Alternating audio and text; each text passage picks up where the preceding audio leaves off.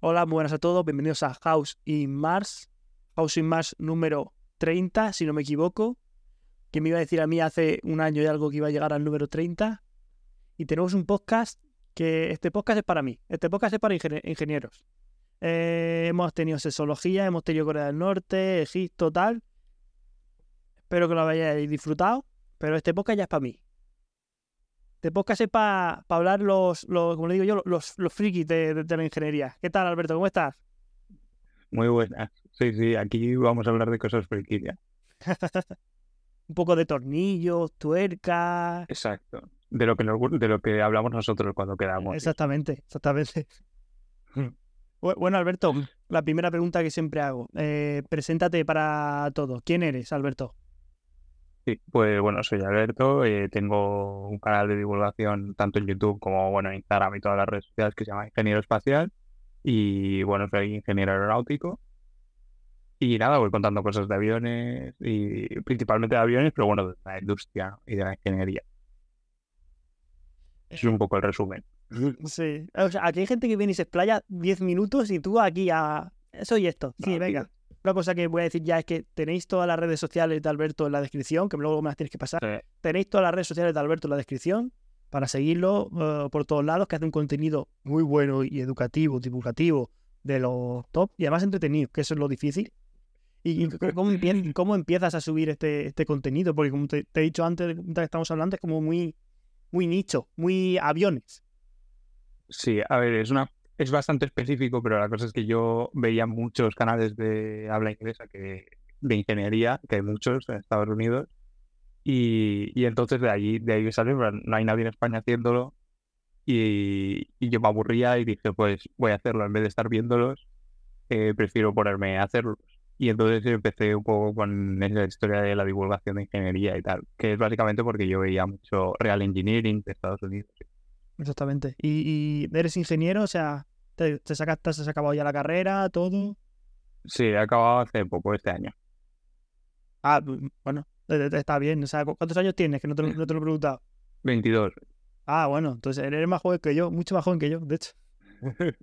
es que no lo parece. Eh, y bueno, eh, tema aviones. Eh, ¿Cómo ya, ya has explicado un poco cómo mezclabas el tema de la ingeniería y las redes sociales, pero ¿tienes pensado cómo ya en un futuro cómo dedicarte a una de las dos al 100%? ¿Vas a ir siempre mezclándolo? ¿Qué quieres hacer? A ver, ahora al principio prefiero mezclarlo, poder trabajar un rato, entender un poco, o sea, al final cuando te pones a trabajar es cuando entiendes la industria bien y, y, realmente lo que está pasando y además seguir con las redes que me, que me gustan y si en un futuro le puedo dedicar 100% a las redes, pues es una posibilidad que me gustaría. Exacto. Y muchas veces pienso en eh, este creador de contenido puede eh, sacar aparte de ganar dinero con su contenido, ganar dinero haciendo un curso de tal o un producto de tal. Pero cuando me encontré tu caso digo, ¿cómo podrá como monetizar de, de otra parte, ¿sabes? En plan, como sacando apuntes de la ingeniería o, o haciendo cursos de básicos de no, no, no, no me lo no me entraba en la cabeza como yeah. A ver, es, es, una parte difícil de, de ser, de... A ver, tiene lo bueno de que es muy nicho, pero tiene lo malo de que, por ejemplo, hacer colaboraciones con marcas es súper difícil porque, obviamente, las marcas que realmente invierten en redes sociales no suelen ser tan específicas o no les puede interesar a un público tan específico, van normalmente a públicos mucho más amplios. Sí, pero así por eso... ciento y pico mil seguidores, o sea que tampoco está tan nicho. No, no es tan nicho, pero bueno, es más, es más fácil para creadores que sean de, yo qué sé, típico de TikTok, con, de humor, es más fácil que las marcas se acerquen a ese tipo de perfil, ¿no? De entretenimiento, que aunque lo que yo hago es entretenimiento, también es parte de divulgación y es más, es más complicado que, que se acerquen las marcas. Totalmente. Y en, China, en China tu contenido sería, en vez de 100.000, tendría 100.000 millones. Porque en China tu contenido de ingeniería es como, hay como dos aplicaciones, la de TikTok, la nuestra y la de China, y en China se divulga ingeniería, científico, ser astronauta, todo ese tipo. Y aquí se, divulga el, bueno, no, no voy a decir otros, otros creadores, pero bueno, el cacaculo pedopis y el humor básico. Sí. Pues ese, entonces, bueno, tiene esa, tiene esa dificultad, ¿no? Que para llegar a mucha gente es difícil porque al final es algo no difícil porque intentas hacerlo lo más fácil, o sea, lo más entretenido posible, pero hay temas que es difícil hacerlos entretenidos para que lleguen a mucha gente. Sí, pero ahí está, ahí está el reto. Ahora, si yo empiezo a ver y digo, hostia, pues voy a ver otro avión y le metes unos explosivos para que despegue desde un portaaviones o desde la nieve, desde el otro. Este piloto saca la cabeza desde el avión, digo, hostia, al final son cosas que Claro, es buscar, son cosas que, que son interesantes a, a, primera vista y después puedo aportar algo de conocimiento y de, y de, de información que no sea solo entretenimiento, ¿sabes? Un poquito esa es la idea, ¿no? Intentar captar a la gente con algo y después explicarle que se lleven del vídeo alguna explicación, ¿sabes? Ya, exactamente. Que eso, eso es lo complicado, el entretener. Es a ver, sí, es, es complicado, sí, básicamente. Y educar es, lo más complicado. De hecho, creo que es como un problema que tiene no la ciencia ahora, ahora mismo, porque mm, le cuesta como llegar a la gente joven, pero claro, es algo súper importante. Y súper de, hecho, si no, si no, si, si hubiera divulgadores científicos super top que dijeran, el COVID, te tienes que vacunar por esto, por esto y por esto. No mm. saldrían los negacionistas a decir, oh, no, te va a meter un microchip. Claro, a ver, en una época en la que es tan fácil llegar a la gente, es importante que, que haya gente que está contando las cosas bien y que está informando, no solo diciendo tonterías, que, que está muy bien para que las quiera y, para, y, y que al final no todo lo que tienes que ver tiene que ser información y tiene que aportarte todo siempre, pero está bien que, las cosas que son algo de información también lleguen y también puedan, eh, puedan expandirse a públicos amplios. E, exacto. Porque, bueno, yo, sigo mucho aquí a Santolaya. Ese es como el dios. Santolaya y el hombre. Exacto, exacto. Y él sí que veo que lo hace muy bien y, hace, y lo hace de física en general, pero claro, la física en general como que tiene muchos campos para hacerlo. Pero claro, tú eres aviones tienes que centrarte en aviones. Sí, se, se queda un poco más cerrado todavía el, eh, el tema. Pero bueno, ahí estoy intentando que, que, los vídeos pillen visitas y que, y que, y que lleguen a mucha gente, aunque incluso aunque no tengan conocimiento de ingeniería ni de aviones, ni, ni les interese realmente el, el mundo, ¿sabes? Exactamente. Al final juegas con el algoritmo y hacer llegar a, a, a, tu, a gente. al final se quedan viéndolo porque es interesante, llega más gente y descubren. ¿Te ha hablado alguna vez alguien diciéndote, oye, pues eh, me he metido en ingeniería aeronáutica por ti, no sé qué, tal? Sí, varias gente. Sí, sí, sí. sí. Y, mucha gente me pregunta, eh, estoy en primero de bachiller o estoy en segundo de bachiller, ¿cómo es? ¿Sabes? Para, para ahora que voy a empezar la carrera y que tengo que elegir qué estudiar. Sí, bastante gente. ¿Y, tú qué le dices en plan, cómo eh, la ingeniería aeronáutica es de, esta manera? A ver, la carrera es es difícil al principio por el salto que hay de nivel entre lo que es el, bachiller o el colegio, instituto, a lo que es la carrera. Hay un salto importante. Entonces, matemáticas de primero pillan duro. Es la criba, ¿eh? Pero, pero después, una vez estás metido ahí, pues todo se va haciendo más progresivo, ¿no? Ya no, hay tanto salto de, un año a otro, entonces acabas haciendo cosas muy difíciles, pero al ser tan progresivo no, no te estás dando cuenta realmente. Y la carrera tiene muchas mates y mucha cosa abstracta al principio y después ya se va para tercero y cuarto, se va encarando un poco más a de verdad lo que es un avión o dónde está aplicado realmente esas matemáticas dentro del avión que y después tiene algunas otras asignaturas que son un poco aburridas que son temas de algunas leyes, aeronavegabilidad, todas estas cosas que son más aburridas, pero bueno. Sí, pero al final tienes que saberlo. Al final es algo que tiene que ser complementario a todos.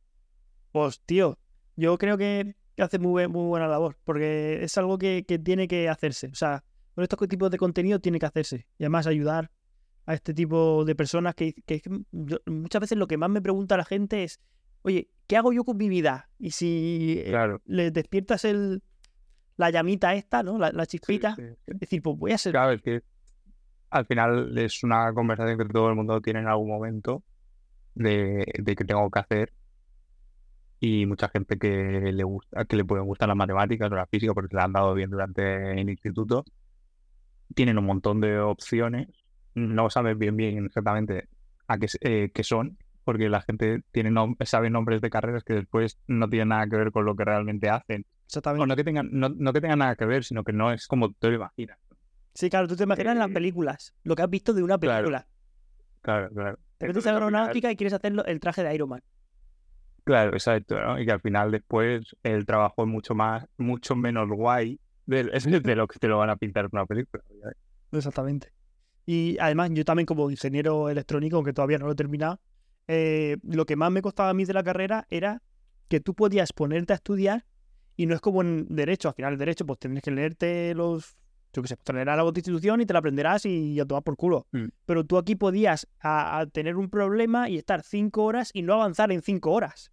O sea, Sí, sí, era eso en tu lo- cabeza.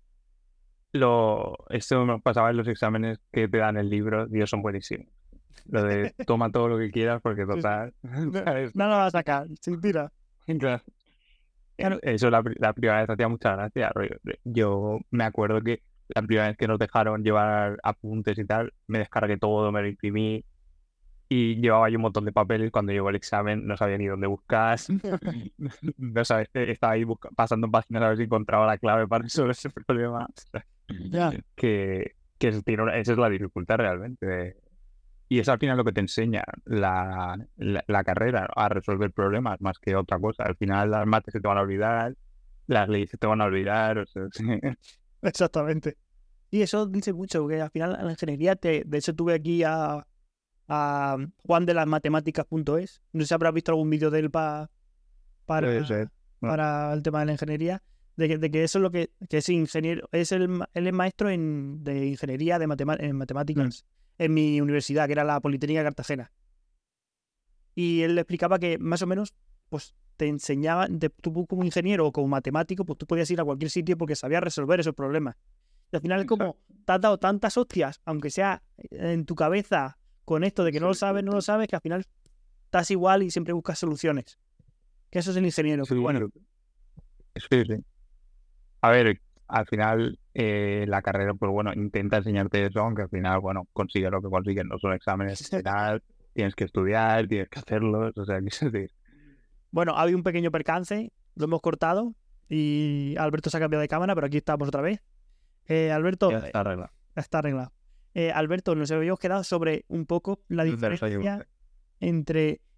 eh, si puedes explicar a los chavales un poco la diferencia entre ingeniería aeronáutica y aero, a- aero- Es- aeronáutica y aeroespacial.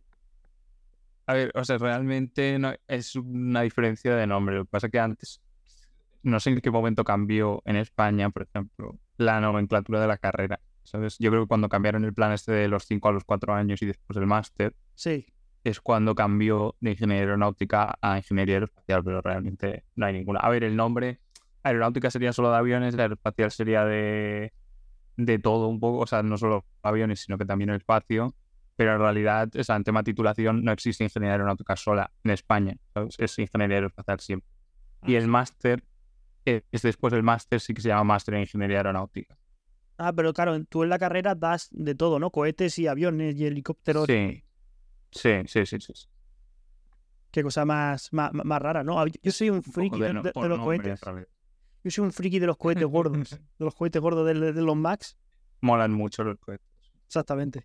Eh, hablando un poco también, ya, ya que he sacado lo de los cohetes, eh, eh, lo de Elon Musk está siendo como una gran revolución, ¿no? Porque está reutilizando los cohetes. Sí, o sea, lo de lo que pasa con Elon Musk es que lo ha hecho muy muy bien en cuanto a marketing, obviamente, ¿no? Ya. O sea, tiene esa parte de marketing que le falta a lo mejor a la NASA o, que- o a la Agencia Espacial Europea. Y entonces, y aparte, pues, o- es una personalidad curiosa, ¿no? Sí. En, en- le gusta, le gusta llamar la atención y eso llama a la gente. Ya sea para bien o para mal, a- la gente lo conoce. Y además lo han hecho muy bien, lo han hecho muy bien en SpaceX, ¿no? O sea, esta filosofía de probar y probar les ha llevado a, a conseguir las cosas bastante rápido, a hacer pruebas muy espectaculares, como, eh, como las que se han hecho tan virales de cuando los cohetes explotan. Entonces, Ya. todo ese marketing que se ha creado alrededor les ha hecho muy bien y obviamente están haciendo un muy buen trabajo también, ¿no? Sea, las dos cosas. Y es que les explota el cohete y lo celebran porque es más de lo que ellos esperaban. Claro, o sea, eh, han, han optado por la filosofía de probar, probar, probar y probar, ¿sabes? Si, Ya. si se rompe, no pasa nada porque los datos que has conseguido cuando se ha roto te sirven para seguir avanzando en el proceso, ¿no? Es un proceso iterativo llevado a una escala que no se había visto, ¿no? El, al final es lo que harías error. con un pro- Claro, es lo que harías tú con un prototipo pequeño y ellos lo están haciendo con un cohete a escala real, ¿sabes? Ya. Entonces, eso es lo que llama la, la atención Que está saliendo lo que un montón de, un montón de copias, ¿no? Está la de Virgin, la de Amazon. Mm. Sí, o sea, todas estas buscan un poco lo del turismo espacial, ¿no? Sí, Que pero lo que pasa con el- o sea, SpaceX, eh, el negocio de los cohetes al final es poder poner cosas en órbita sí. y Y las en órbita son satélites y poco más, ¿no? sí, bueno, todo, sí, satélites y todos los instrumentos que, que quieran lanzar, normalmente lo que va a pasar ahora, ¿no? Un poco con la privatización esta de, lo- de los cohetes es que ellos se van a dedicar a, a- a desarrollar los cohetes, la NASA y la Agencia Espacial Europea y la Agencia Espacial de otros países se van a dedicar a desarrollar realmente los instrumentos que van en sus cohetes, que al final no es lo importante, pero, pero sí, porque al final el cohete, hay, hay muchas formas de hacer cohetes y, la, y, y- y no tan difíciles.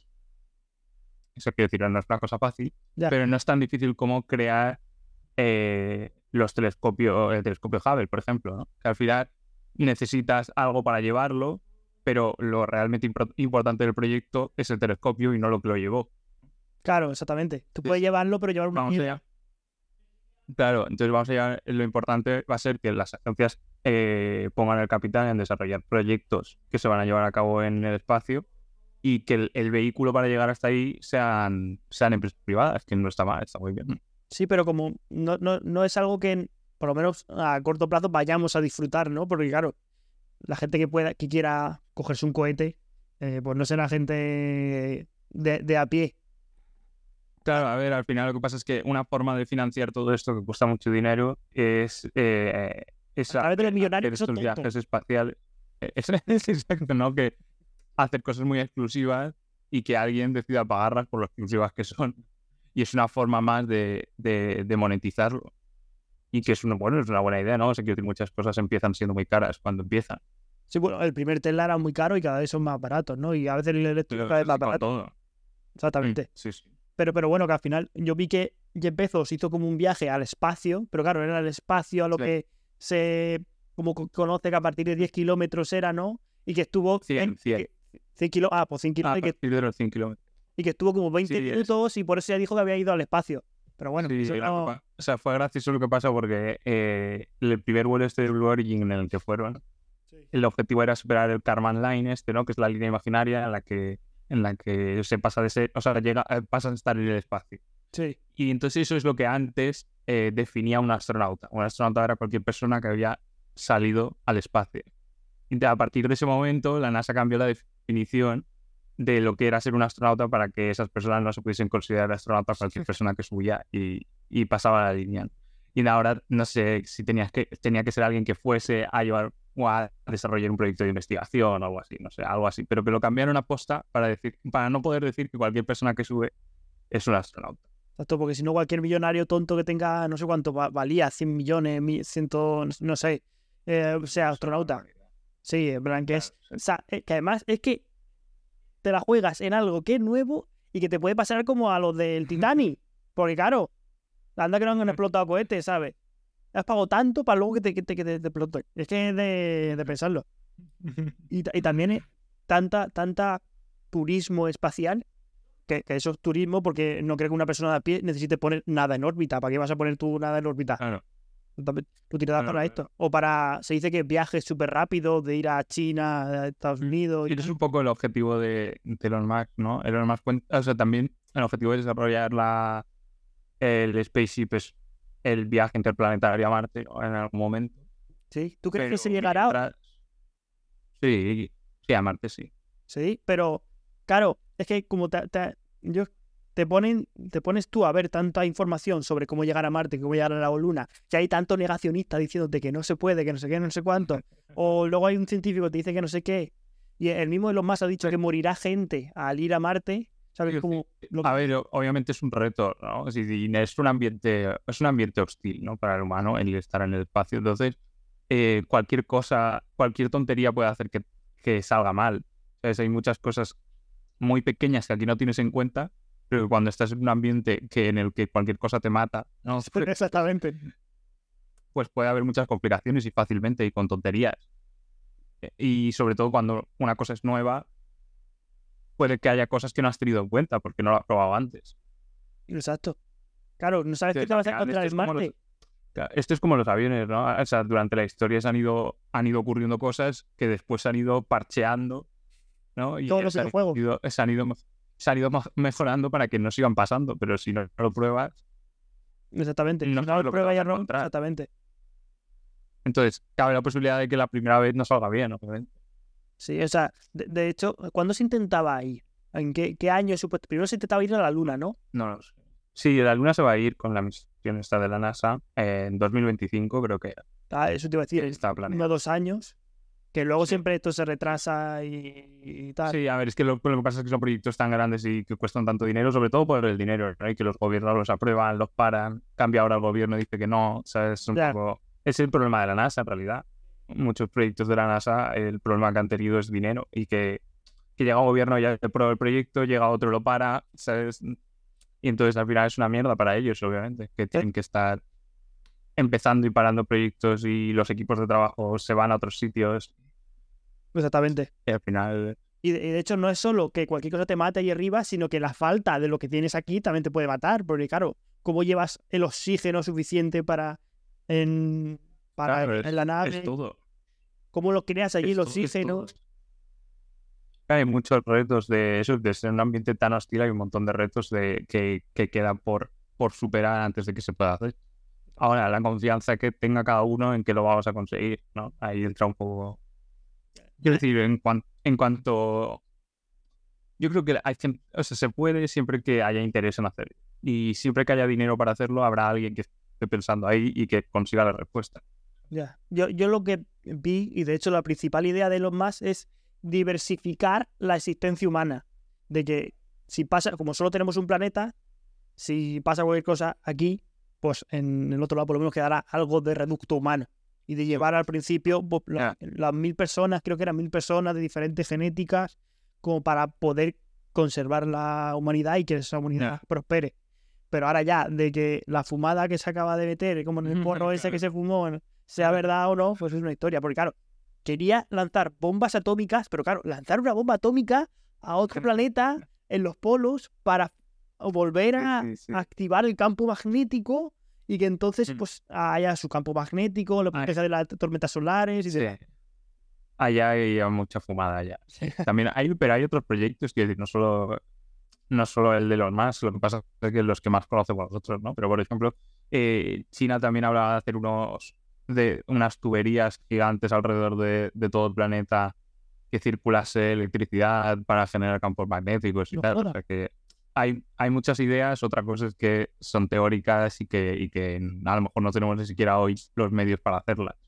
Exactamente. Que poco Entonces, se habla. pero bueno, que, que mientras haya lo que te digo, mientras haya dinero y haya gente pensando, siempre se puede llegar a la solución. Sobre todo dinero. Gente pensando ahí siempre. Sobre... Sí, sí, sí, sí. Exacto. Sí, sí, Hablamos mucho de Elon Musk porque, claro, como al ser españoles, el Occidente, Estados Unidos, Claro, claro. o- No, que lo hacen muy bien, ¿no? Ya lo hacen a post... O sea, quiero decir, ya hacen el marketing que toca para que, para que lo sepamos todo. sa- sales en todas las noticias que eso es publicidad gratis, una publicidad increíble sí, gratis. Pero que China y India también están a tope, a tope Claro, también, también tienen gente pensando, también tienen en sus proyectos y sus ideas. Entonces, eh, ahí están, ¿no? Un poco de. Un poco ca- carrera, pero tampoco. Es un poco vuelta a la carrera espacial, pero. Pero con otros objetivos también, ¿no? Otro estilo. Ya. Es más dominado por la. ir a- la luna y ya está, ¿no? Porque no puedes hacer nada tampoco.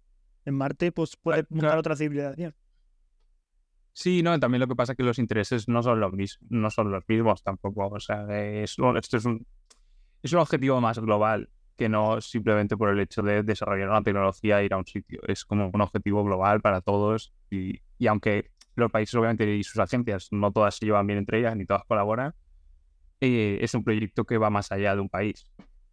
Exacto. Que de hecho se habla de que China llevó primero un robot que volaba en Marte, ¿no? Un dron volador en Marte. Antes que. Sí, Sí, creo que sí. Y la India ha aterrizado en la en el polo sur de la Luna, ¿cree? El primero que lo hace, China, en el polo ¿no? sur. La India. China o India. Ah, o sea, ahí me pillas también. Ahí es que he visto las Sí, sabía que había, había habido una misión de, de ir a la cara oculta, ¿no? O sea, de, Sí, de llegar por la parte. Sí. Sí, pero no sé exactamente. donde, Puede ser India, no lo sé. donde los negacionistas dicen que están los nazis. Exacto, están allí todos. Y, se habla de, de Estados Unidos, China, India, pero España ha lanzado un cohete, ¿no? El Miura. El, el Miura del PLD Space. Bien. El Miura- Siempre es, es- está muy bien que es el primer proyecto eh, europeo que llega, eh, o sea, financiado privadamente, que, Mm. que llega al espacio, ¿no? Y es, y es muy guay que haya sido hecho por gente de España. Todo, casi todo el equipo, no, no sé si todos, pero la más gran mayoría son españoles. Sí, pero que fue el- Y- un éxito a la primera, porque lo más le explotaron tres antes de lanzar uno. Sí, han hecho, o sea, han llegado un poco a lo que ellos querían.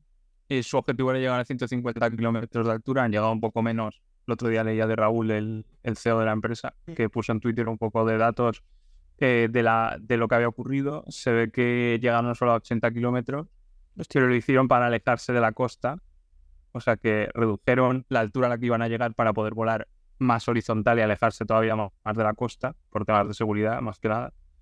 Pero que había sido pero que había sido un éxito la, la misión. Y, y eso es un poco una demostración de que con dinero, ¿no? Es, eh, Exactamente. hay, hay gente pensando en todos sitios. Exacto. Y de hecho, un poco el valor español, porque tú sales de España y Claro. los ingenieros científicos españoles están muy bien valorados. Porque de hecho somos muy, por lo menos, trabajamos bien con poco y cuando nos dañan muchos recursos, Sí, pues eso, trabajamos genial. y- te digo y que, mira, que al final es un exacto con dinero y un equipo de, de gente de aquí que, que ha hecho algo que, que, que, bueno, que hay empresas en todo el mundo intentando conseguir. O sea es- que, que está muy bien. sa- ¿sabes cuál es el objetivo de- del Miura? O sea, Sí, de la, es- empresa, de la misma que el de los más. Sí, de la, empre- la empresa es la empresa es poner, o sea, esas venden lo que- el peso que pueden subir a órbita, es poner satélites en órbita. eh, creo que pueden subir hasta 100 kilos Y eso es mucho o poco. y está bien. Está bien para el tamaño del, del cohete, está bien. Y piensa que cada, cada, cada kilo que subes al espacio cuesta muchísimo ya, dinero, exactamente. porque cada kilo tienes que levantarlo. Y, en- y, y ese es su objetivo, es vender ese espacio que tienen ahora para, y que pueden enviarlo a órbita o pues vender para quien quiera poner satélites en órbita. Porque sí que hay muchas empresas que desarrollan satélites o que les puede interesar poner satélites para muchas para, para muchos objetivos y muy distintos. Entonces, Telecomunicaciones, no hay tantas empresas que pongan cohetes, claro. Exactamente. Que de hecho ahora hay mucha queja ¿no? con Elon Musk y su, sus. Parece que solo sé hablar de Elon Musk, pero es que su. ¿Cómo se llama? sí, Starlink. Starlink, Starlink. que se- hay muchos científicos que- quejándose porque no solo lo ha Sí. hecho él, sino que ahora lo ha hecho Amazon y lo ha hecho no sé cuántos más, de que han llenado, han reventado todo el espacio de, de- de satélites. Sí, hay un poco de queja con el tema de la contaminación de, de- de la órbita de la Tierra, que es un tema importante y que, y que alguien tiene que ponerse a solucionar. Y bueno, ya hay gente en ello, ¿no? Sí, Pero que es un tema que, que se habla poco para lo importante que es. Al final, cada, cada vez se lanzan más cosas al espacio y cada vez la órbita, las órbitas más importantes alrededor de la Tierra que más se utilizan para, para satélites y para, para lo que quieras poner allí, eh, se, se están llenando de cosas, ¿no? Y en algún momento eso es un problema. Que lo más ha dicho, no, puede si que no los sea hoy, ¿no? satélites, los telescopios estarán en satélites o en el espacio, no sé qué. Y yo, bueno, bu- pero cabrón, ¿quién lo paga? ¿Lo va a pagar tú? Entonces, eh, está muy bien como proyecto, me gusta la idea, ¿no? Al final, eh, el poder tener internet por satélite Mm. le da accesibilidad a gente que antes no tenía la posibilidad. Sí, pero Y- también y es un poco estrategia comercial, porque claro, ¿quién tiene una empresa de coches que es muy difícil que en todo el mundo haya internet para su piloto automático, bla, bla, bla, bla? Es como un círculo. No, claro, a ver, al final, al- ah, sí, obviamente al final crea, crea las empresas y va a querer que, que se retroalimenten todo lo posible ¿no? dentro de, de su grupo, al final es un grupo. Pero, pero da igual, que alguien esté empujando esa tecnología, mañana llegará otro y lo, y lo, y lo hará, ¿no? O sea, decir, y lo copiará si de verdad esa tecnología sirve. Sí. Bueno, de hecho, lo han hecho Amazon. Se ve que Amazon lo está, está con un yogur en la puerta de los más y dice, lo que haga él, yo, yo. Entonces, es una tecnología interesante por eso, ¿no? Y, y está muy bien porque te va a dar accesibilidad eh, a Internet en, sitios que antes no había, en, por ejemplo, con los aviones está, eh, es un problema, ¿no? la cobertura de los aviones cuando, eh, cuando pasan por, por el océano, cuando, ¿no? porque no hay bases terrestres, no hay repetidores. Y entonces es un problema seguirlos. Una cosa que se me acaba de ocurrir, o sea, cuando yo voy viajando en el avión, ¿tengo que ponerlo en modo avión de verdad o no? Hace falta. Es un tema, lo del modo avión a ver, lo, del, modo avión es un tema un poco... Las frecuencias de los aviones no son las mismas que las del móvil, ¿vale? Que las del 4G. Vale. porque se utilizan unas frecuencias concretas para que no hay interferencia. protegidas para que no haya interferencias. Y, y no hay como muchos datos en los que aparezca una relevancia, o sea, una, una correlación muy importante con que haya móviles y haya problemas con los aviones. Mm. Lo que pasa es que sí que los aviones tienen muchos sistemas que son eléctricamente muy sensibles. De mm. hecho, hay accidentes que a lo mejor han pasado porque por radiación, por radiación del sol, ¿sabes? Simplemente porque iones están impactando contra los eh, contra el avión. Sí. Y solo por esa radiación a fallos eléctricos. O sea, son sistemas muy, muy sensibles a la electricidad. Entonces, cuanto más estéril es el, el campo en el que están trabajando, más seguro es. Y de hecho ahora ha pasado con el 5G. Sí. Que pasó que esas frecuencias se estaban solapando un poco. Las de los aviones, con o sea, las del sistema ILS, que se utilizan los aviones para aterrizar automáticamente y para seguir la senda de planeo, estaban eh, teniendo problemas porque estaban usando una banda parecida. Hostia. Y, se estaban, y estaba habiendo interferencias. De hecho, se tuvieron que cerrar varios, eh, varios sistemas de, de aproximación por instrumentos y tenían que volarlos de forma visual porque, no estaban, porque estaban dando problemas. O sea que es un tema que, que está bien, no porque tú vayas a tener el móvil si, si el modo avión se va a estampar el avión, pero cuanta menos gente lo tenga, eh, tenga el móvil funcionando, pues mejor. vale, es que como luego viajas en el avión y está tu amigo de al lado jugando a un juego online y dices tú, pero cabrón, que nos vamos a estrellar. Cabrón, ¿sabes? no es no es un problema muy grave, pero está bien que no, cuesta nada y que, todo, y que cuanta menos eh, gente esté utilizándolo, menos posibilidades hay de que interfiera con un instrumento. Exacto. Bueno, pues ahora ya más. Porque yo, claro, yo viendo a mi amigo que no pasaba nadie, pues no, tampoco lo tengo. Porque claro, pero bueno, de todas maneras muchas veces lo entiendes y tampoco tienes internet, como has dicho tú, de que no hay repetidores. Claro, o sea, no hay internet igualmente. Exactamente. sí, sí. que el 5G, su frecuencia es súper alta. Entonces, por eso muchas veces, en, sobre todo, yo que sé, estoy aquí en una, en una casa en el norte, ahora mismo de Europa, y aquí las paredes son unas gordas. Entonces, claro, en cuanto hay dos habitaciones, ya no pasa. Porque esa frecuencia es tan alta que se pierde tanto. Pasa mucha onda, frecuencia de onda entre las paredes, entonces pierde mucho. Se pierde. Exactamente.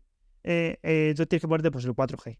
Pero eh, es para que más o menos la gente se entienda de que al final ese 5G tiene una potencia muy no, alta. utiliza otras frecuencias exactamente.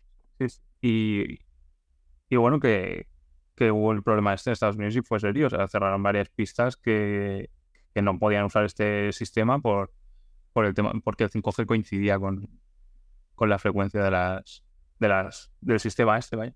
Es que, es que un avión tiene que ser algo súper, súper delicado, ¿no? O sea, un avión tiene que ser...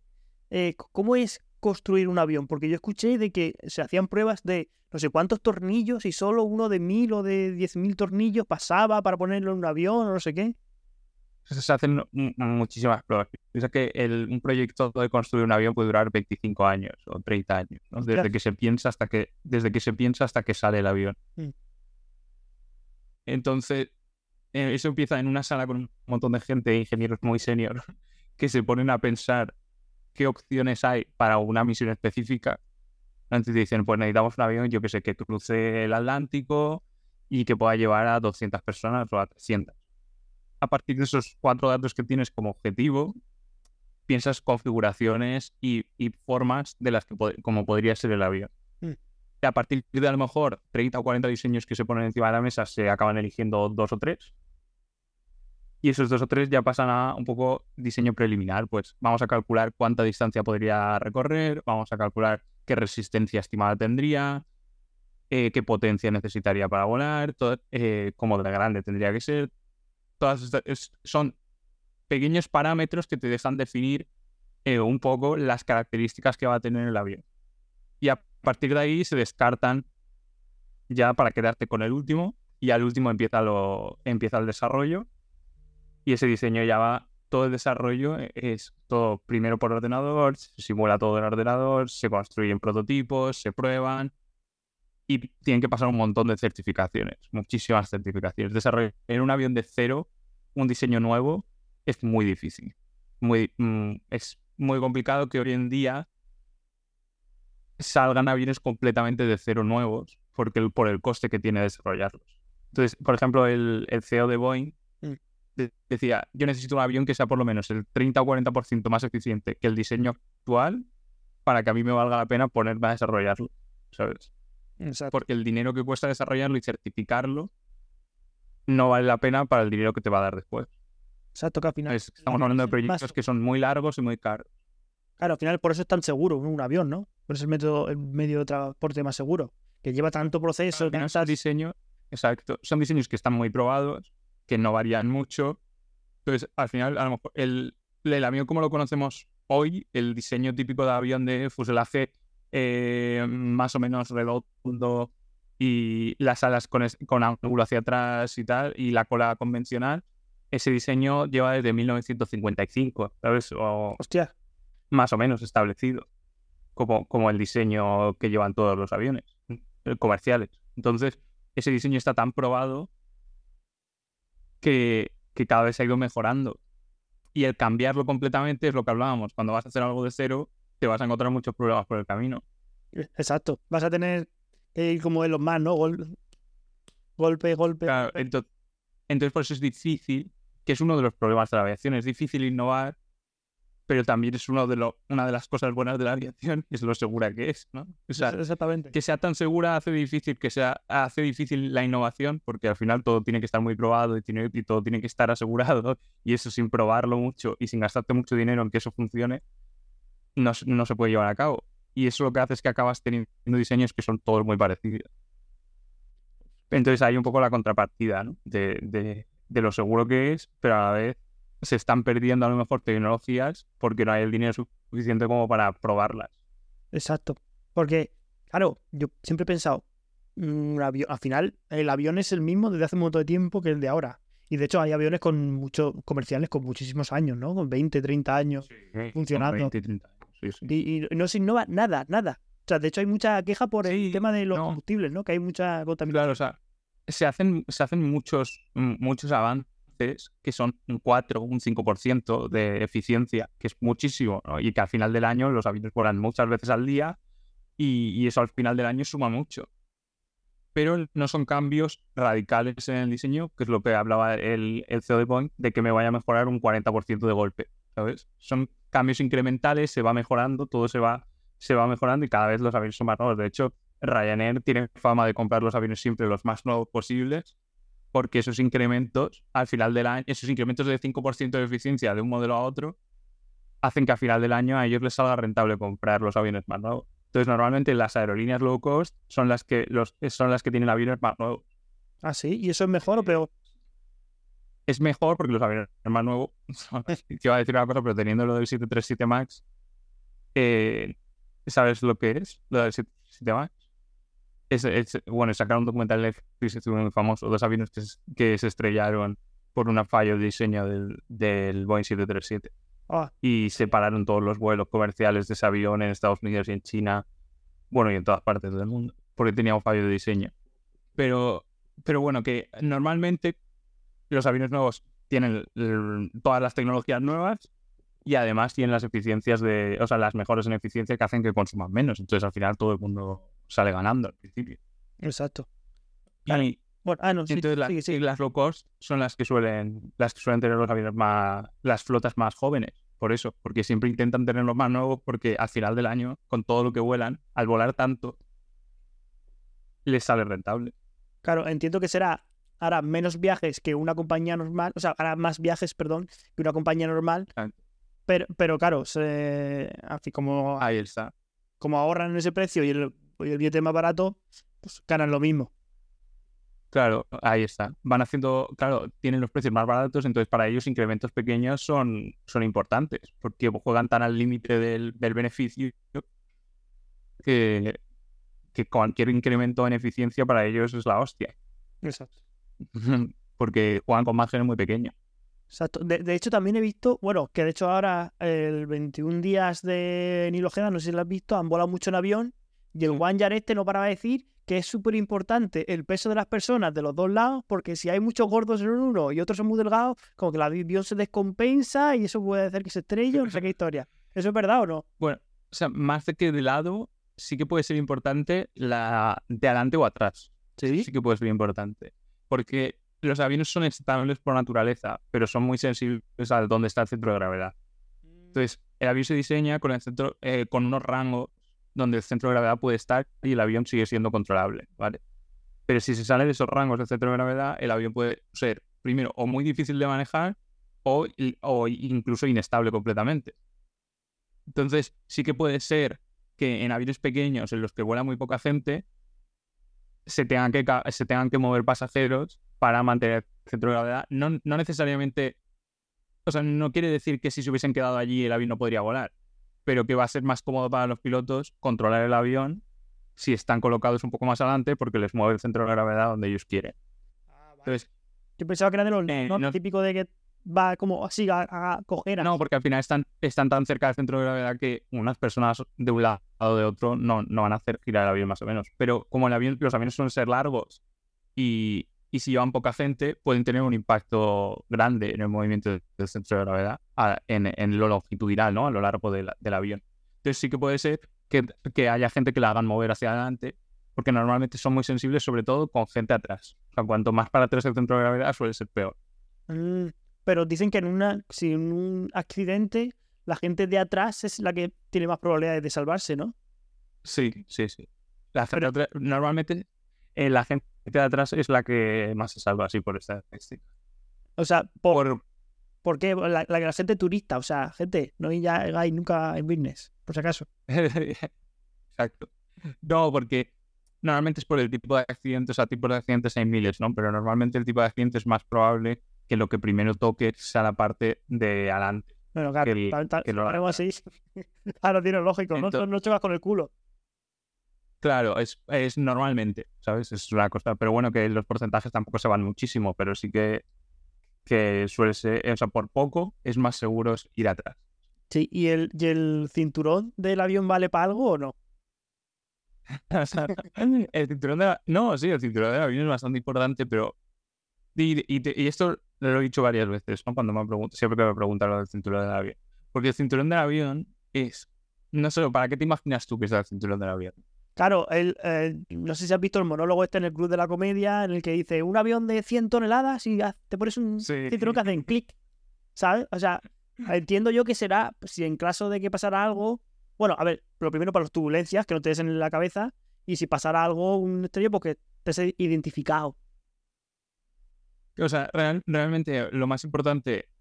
Pues normalmente el accidente no se contempla como, como algo probable, ¿no? Ya, vale. Entonces, realmente lo importante del cinturón es sobre todo por las turbulencias. Mm, claro. porque normalmente las turbulencias no son gran cosa, pero hay muchos casos en gente que se ha hecho mucho daño porque puedes llegar a botar del asiento y pegarte con la cabeza en el techo. Ya, sí. De hecho, ha habido- un amigo Ha habido le pasó que pasó heridas graves. avión así de golpe, claro.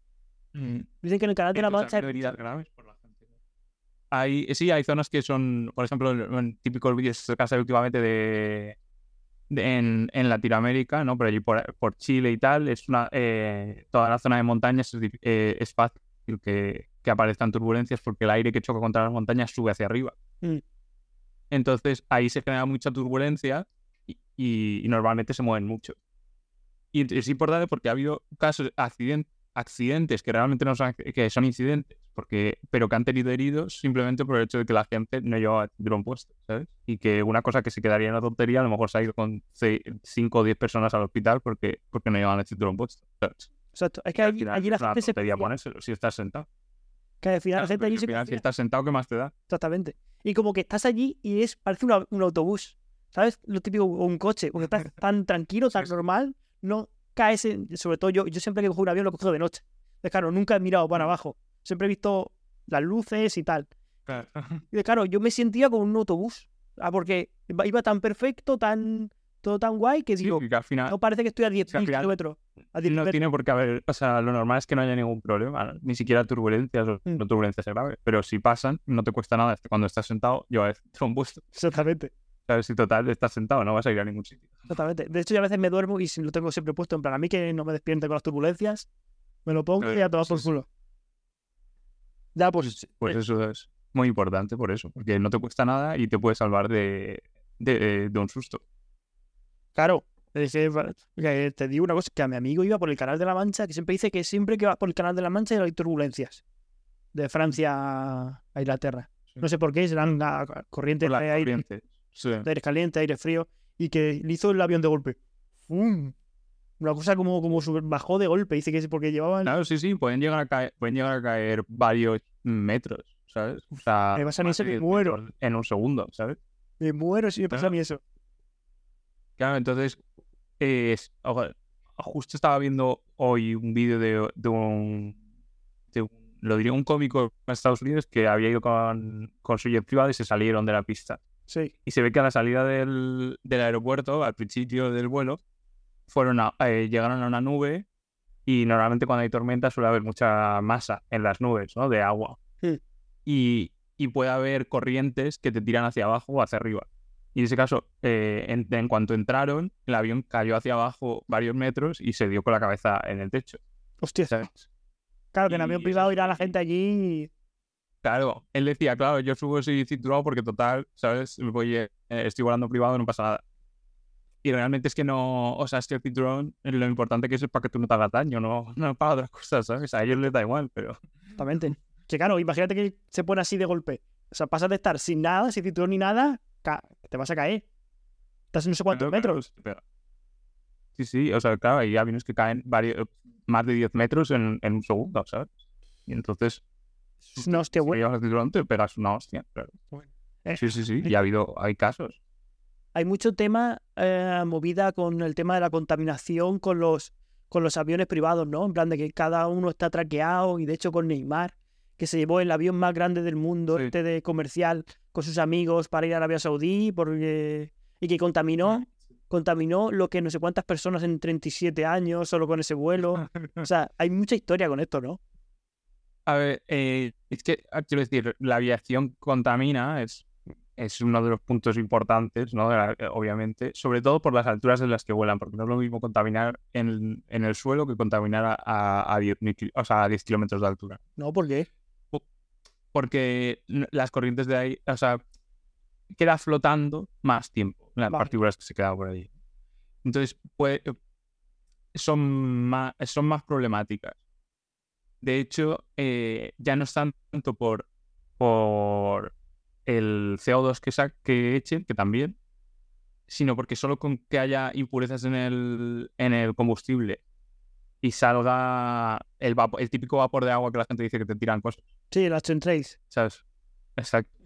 Esos eh, realmente se contaminan, pero por, por el hecho de que son eh, vapor de agua Sí. a unas alturas que no debería, ¿sabes? Entonces, la altura es importante en el, en el efecto de la contaminación. Entonces, por eso, no solo la eficiencia en la aviación sirve para que se consuma menos combustible, o sea, para que las empresas ganen más dinero, sino que sirve para que se consuma menos combustible y es bueno para todos. Lo que pasa es que, claro, cuando los vuelos privados, el problema que tienen es que es una persona o dos o cinco y ese avión consume lo mismo que si llevase 20 personas, ¿sabes? Entonces, realmente la proporción de contaminación por persona sube rápido, ¿sabes? Eh, claro, cuando estás llevando un, yo que sé, como el de Drake, que es un 767, que es un avión que de normal puede llevar 300 pasajeros, Dice la verdad. ¿no? O 200, o 200 Hostias. pues, eh, claro, cuando estás volando eso con 10 amigos tuyos, por la proporción de contaminación que estás haciendo por vuelo, sube muy rápido, ¿sabes? Hostia, no sabía yo eso de Drake, ¿eh? Drake, hijo puta. Y ¿Qué Drake tiene un, un 767 y vino a, a Barcelona no hace tanto. Pero, de yo es que los ricos esto a veces no lo entiendo. ¿Por qué coño quieres ese puto avión? Que lleve a, a 200 personas. Habitaciones. Para jugar al fútbol, a la metraqueta. sí, sí. Qué cosa más, más, más loca. Eh, bueno, de, de hecho, la, como has comentado también el tema de los chemtrails, o sea, eso es vapor de agua. Al final no tiene que estar ahí y nada más, porque ahora... Exacto, lo que lo sabes, básicamente es que es una tontería muy grande, ¿no? Es toda la toda la humedad que hay en la atmósfera que está ahí, eh, está, está a la suficiente temperatura como para que se convierta en vapor de agua, Sí, pero necesitan un punto en el que apoyarse, ¿vale? O sea, la nucleación de las, de- del vapor de agua necesita un punto, digamos, de apoyo para empezar a formarse el vapor. vale. Entonces, aunque ya están por debajo de la temperatura a la que el agua, a la que el agua se quedaría en ese estado, es en cuanto tocan con algo, es cuando empieza, ¿no? Y se, y se, y se evapora. Entonces, eso con lo que emite el, el, el motor Mm. del avión, esas partículas que va emitiendo el motor del avión, sirven para empezar ese proceso de evaporación. Y entonces dejan esa, esa estela. Que no la dejan en todos sitios, ni en todos sitios es tan grande, ni en todos sitios dura lo mismo. Eso te iba a de la decir. Yo me he altura, fijado que aquí de la donde estoy, donde estoy son más cortos que en España. Dep- depende de la humedad del aire normalmente. Lo- y la altura. Es lo más importante. La altura que vuelan y, y- y la humedad del aire. Son los dos factores que más contribuyen. Cuanto más alto, más largo o al revés. ¿Cuánto? Ah, me pillas.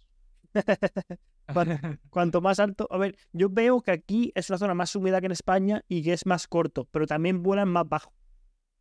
No sé si eso esa evidencia Mm, Ahí me has empírica. pillado. Ahí te he pillado. ¿Eh? Ahí me has pillado. Si lo buscas seguro que está, ¿eh? pero que aquí mal. Aquí mal. Nada, coño. De verdad que no ha respondido cosas, que parezco aquí un interrogatorio. Interrogatorio. Y el tema. eh, ¿cómo, ¿Cómo se compra un avión? Ahora que has dicho esto. O sea, si eres un millonario, vas a la empresa. Si eres Drake, vas a la a Airbus y le dices, dame un avión y te lo venden. O sea, no, no ninguna relación. Necesitas. oh, aquí me vas a pillar, pero no, necesitas algunos permisos, pero real, para operarlo. La- lo que pasa es que, o sea, para que tú puedas ser dueño, no dueño del avión, sino que puedas operarlo y, o sea, no sé cómo decirlo, ¿no? Las empresas de charter, que son las que ponen aviones de estos, Mm. necesitan una licencia para poder hacer ese trabajo. Lo que pasa es que no- normalmente esta gente, o sea, la gente que lo tiene propio, o compra usados, normalmente, que es algo normal en la aviación, comprar aviones usados, es lo más normal del mundo. Sobre todo aviones tan grandes, porque un jet privado sí que puedes hacer que te lo fabriquen. Lo que pasa es que que te lo fabriquen dura, o sea, tarda su tiempo, ¿no? Hasta que Claro. te lo entreguen, va a durar años. Años. Entonces, aviones tan grandes, sí, Hostia. aviones tan grandes como estos se compran usados. Normalmente es muy difícil que tú puedas ir a comprar un avión de estos y que te lo hagan de cero para ti. ¿sabes? Me imagino. Lo que pasa es que hay muchas empresas que tienen aviones y después los, los alquilan, hacen un leasing Mm. o los venden directamente. Y ese mercado de segunda mano de aviones es el más grande realmente. De, de- o sea, la aviación se mueve mucho con aviones usados. Porque los aviones, como hemos dicho, duran 20, 25 años operando sin ningún problema. Entonces, un avión que tiene 5 años está nuevo. Exactamente. De hecho, siempre he escuchado, porque sigo varios millonarios, de que ellos compran uno, pero que solo tienen programado con ese vi- avión X viajes. Y mientras que no, lo van alquilando. Y hay como empresas que se encargan para encontrar esos clientes. O sea, claro, las empresas de charter lo que hacen es, bueno, igual que antiguamente cuando o sea, los vuelos de turismo no eran tan comunes, Mm. había empresas, las agencias de viaje, muchas se dedicaban a, tengo este avión, cojo la suficiente gente como para llenarlo y una vez lo tengo lleno, creo el viaje, ¿sabes? No es como ahora Sí. que el viaje está y tú lo compras y, y, y va- y te adaptas al horario que hay. Era más, cuando hay la suficiente demanda co- como para montar un avión, ahí había empresas que tenían los aviones flet- y los ponían. Los Exacto. fletos, fletar, es verbo de rico, Sí, es significa. guay, ¿eh? es verbo de rico. Exacto. Sí. Pues exacto, o sea, antes eh, los aviones, o sea, no es como ahora que hacen un horario, van y vienen todo el rato y tú te compras un billete si quieres, sino que se fletaban aviones solo para turismo porque no había tanto.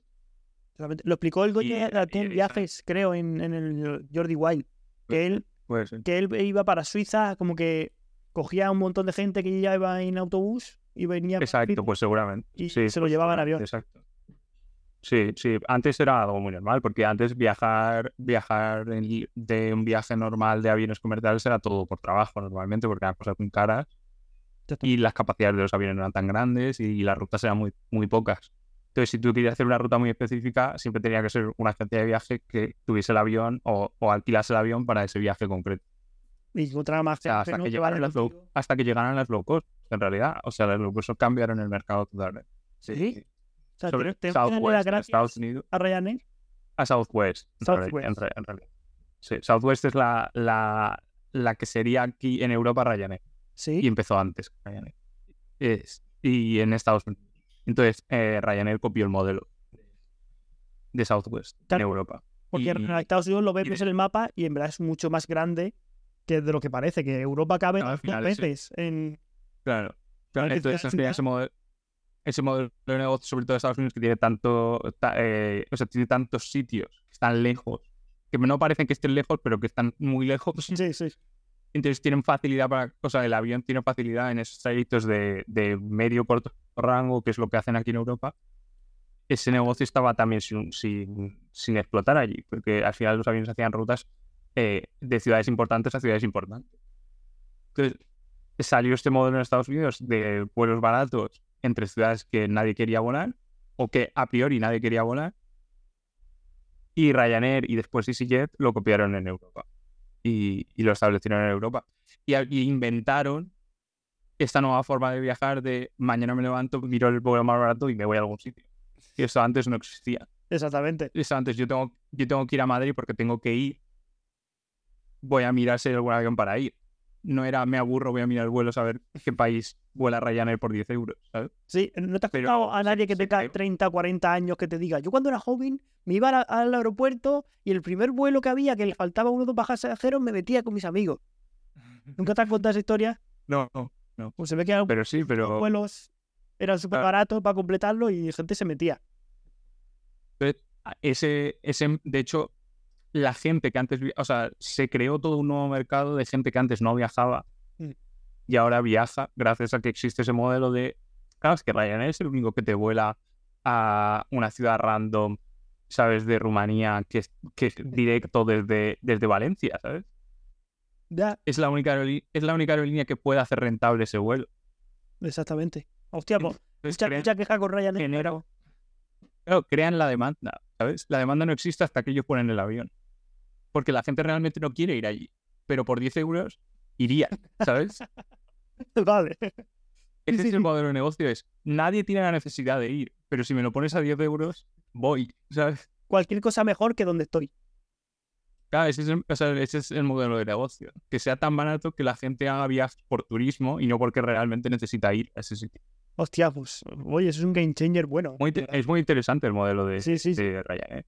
De hecho, es que no hay ninguna eh, aerolínea, todas las low cost, pero ninguna que no sea low cost de naturaleza, o sea, como Ryanair o EasyJet.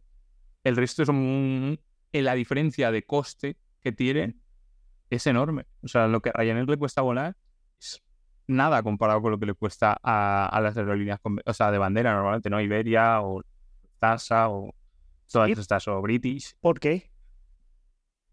porque están creadas desde cero para ser muy eficientes en todo.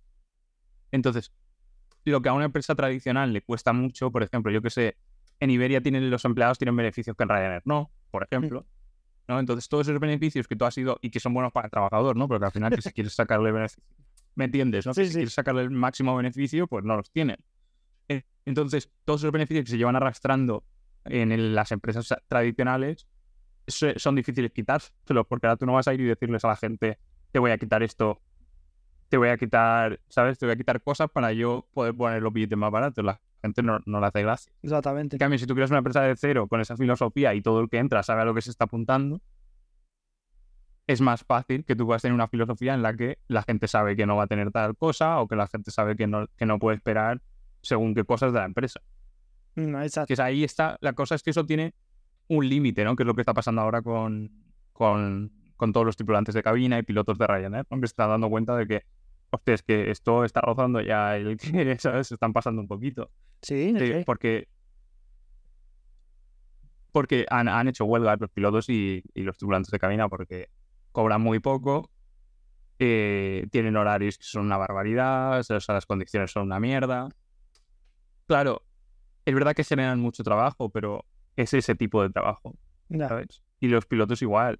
Los pilotos de Ryanair cobran muy poco comparado a lo que antes tú antes decías, hostia, un piloto, guau, ¿cuánto cobra un piloto? Los de Ryanair no cobran tantísimo como te podrías imaginar, ¿sabes? Vale. Entonces, todo, todo, para que todo cueste menos, todo, todo el mundo que está allí tiene que ganar menos. ¿sabes? Vale. Lo entiendo. Al final, claro, todo bajas costes. Es más, pero que, eh, en Ryanair, una, llevarte la bolsa, una, una bolsa de más, te cuesta como un- Exacto, que al final es eso, es hasta qué pu- punto puedes reducir todo eso, ¿sabes? Va a llegar un momento que la gente diga, oye, ya, ya, ya igual te está pasando.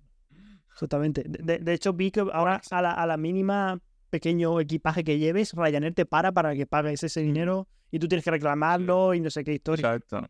Pero bueno, claro, es que ahí está la contrapartida, ¿no? Es, al final ellos te están permitiendo, o están, no te están permitiendo, pero están generando ese vuelo que antes no existía y que solo puede existir porque ellos trabajan así, si no, no existiría. O sea, tú te estás pudiendo ir a ese sitio que querías ir porque ellos existen, pero ellos no existirían si no fuese porque recortan gastos en todo lo que pueden, ¿sabes? Vale. Entonces, es ahí un poco en hasta qué punto se están pasando o hasta qué punto lo que hacen es necesario para que tú puedas volar por ese precio. Lo ¿sabes? Es un equilibrio, es un equilibrio difícil porque además la aviación es un, aparte de un negocio muy caro, es un negocio que tiene los márgenes muy pequeños. ¿Sí? Bueno, ellos lo tendrán pequeños. lo- Supongo yo que Iberia lo tendrá mucho más grande, ¿no? Mm, No tanto. O sea, eh, la aviación cuesta mucho dinero, todo cuesta muchísimo dinero. Entonces, claro, te- en la avión tienen que, tienen que haber mantenimiento, tienes que pagar por utilizar el aeropuerto, tienes que pagar por, por poner combustible, tienes que pagar por todo. O sea, Vale. tú solo con, solo con ir al aeropuerto tienes que pagar. Que te pongan combustible tienes que pagar. Que alguien te baje las maletas del avión tienes que pagar. Todo tienes que pagar. Los minutos que vayas a estar allí hasta que salgas otra vez tienes que pagar. Por salir tienes que pagar. O sea, tienes que pagar por todo. Los costes son muy grandes. Después tienes que... El mantenimiento del avión es carísimo porque tienes que mantenerlo siempre.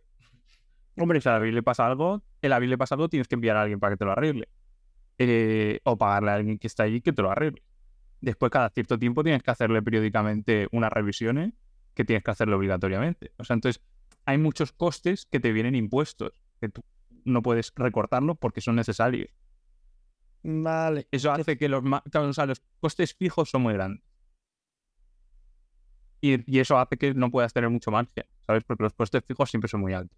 Ya, hombre, siempre se pone como la aviación como grande, gran empresa. No sabía yo que tenía estos costes tan grandes. Como siempre hay tanta historia con Ryanair, con Iberia, con bla, bla, bla, bla. Mm. Pero, Pero sí, es, había, lo diré, no, el, no me sale, el inversor este muy famoso, ¿cómo se llama? Warren Eh, Buffett. es muy mayor. Sí, Warren Buffett siempre decía que las aerolíneas a él le gustan mucho, pero que es un negocio complicado. ya. Y eso que él es muy de meterse en estas cosas Sí, le gusta, sí. porque él dice que solo compra o invierte en objetos consumibles. Claro, un avión al final pues lo llevas una vez y llevas otro, entonces es como que tienes que volver a consumirlo. A él, a él le gustan, pero dijo que es una industria que no todo el mundo debería meterse porque es complicado. O sea, porque es eso, un día, bueno, de hecho, toda, la mayoría de aerolíneas quiebran. No jodas. un montón de aerolíneas quiebran. ¿Cuántas aerolíneas conoces tú que, que se mantengan en el tiempo? Ahora las que tú dices, ¿no? Las de bandera, porque vienen de ser, de ser del Estado, Mm. todas. Pero después todos los intentos de aerolíneas que ha habido por el camino, la mayoría se ha, ha- ha quebrado muchísimas. Sobre todo eh, low cost, muchísimas. Claro, Porque lo coso, durante lo- metes porque también, sobre todo en Europa, el mercado de verano es muy grande, pero en invierno nadie vuela. Claro, Entonces tienes que hacer todo el dinero que hagas, lo tienes que hacer en, en verano. Entonces normalmente hay un- como una tendencia de que todas las aerolíneas cierran en octubre. La- ¿Sabes? La mayoría de aerolíneas que han quebrado quiebran en octubre, porque es el mes después del verano cuando ya no tienen más dinero. claro. Y si no has hecho suficiente dinero durante el verano, te vas a la mierda. Hostia, Es un, es un negocio complicado. sí. claro, ya, ya tienes que esperar hasta Navidad, que vuelva otro boom. Luego Claro, Semana Santa. después las vacaciones de Navidad, que es cual la gente vuelve a volar, pero no al nivel que en verano.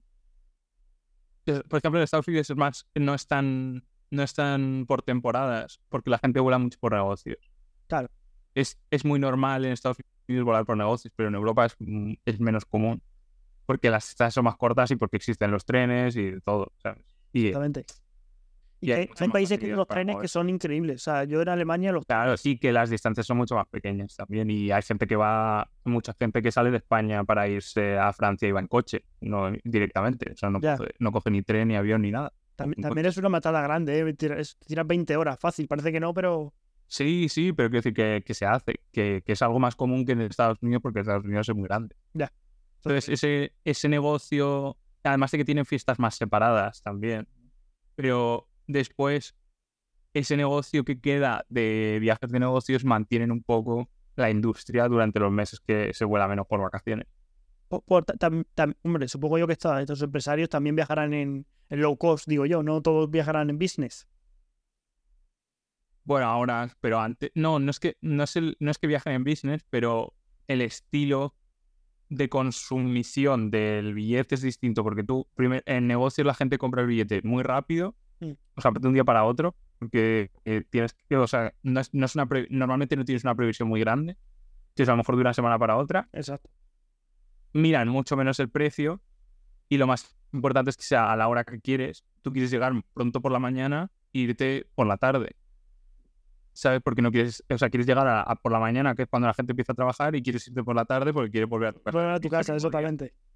Entonces, se mira mucho menos el precio y entonces es un mercado donde la gente les meten más, o sea, les cuesta más dinero por tonterías, realmente, que es por eso que las, las aerolíneas de bandera son más caras, porque están enfocadas a, un consumidor que le importa menos el dinero que se gasta.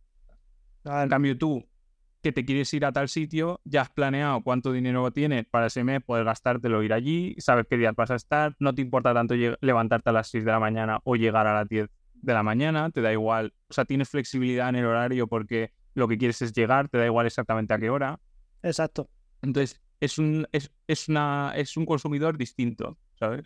Que por eso cuando compras en Iberia un billete, ves que no, apenas tiene como escalas, pero claro, en Ryanair a veces me he encontrado yo cuatro escalas o cinco escalas. Claro. Sí, o sea, son, eso es muy distinto el negocio.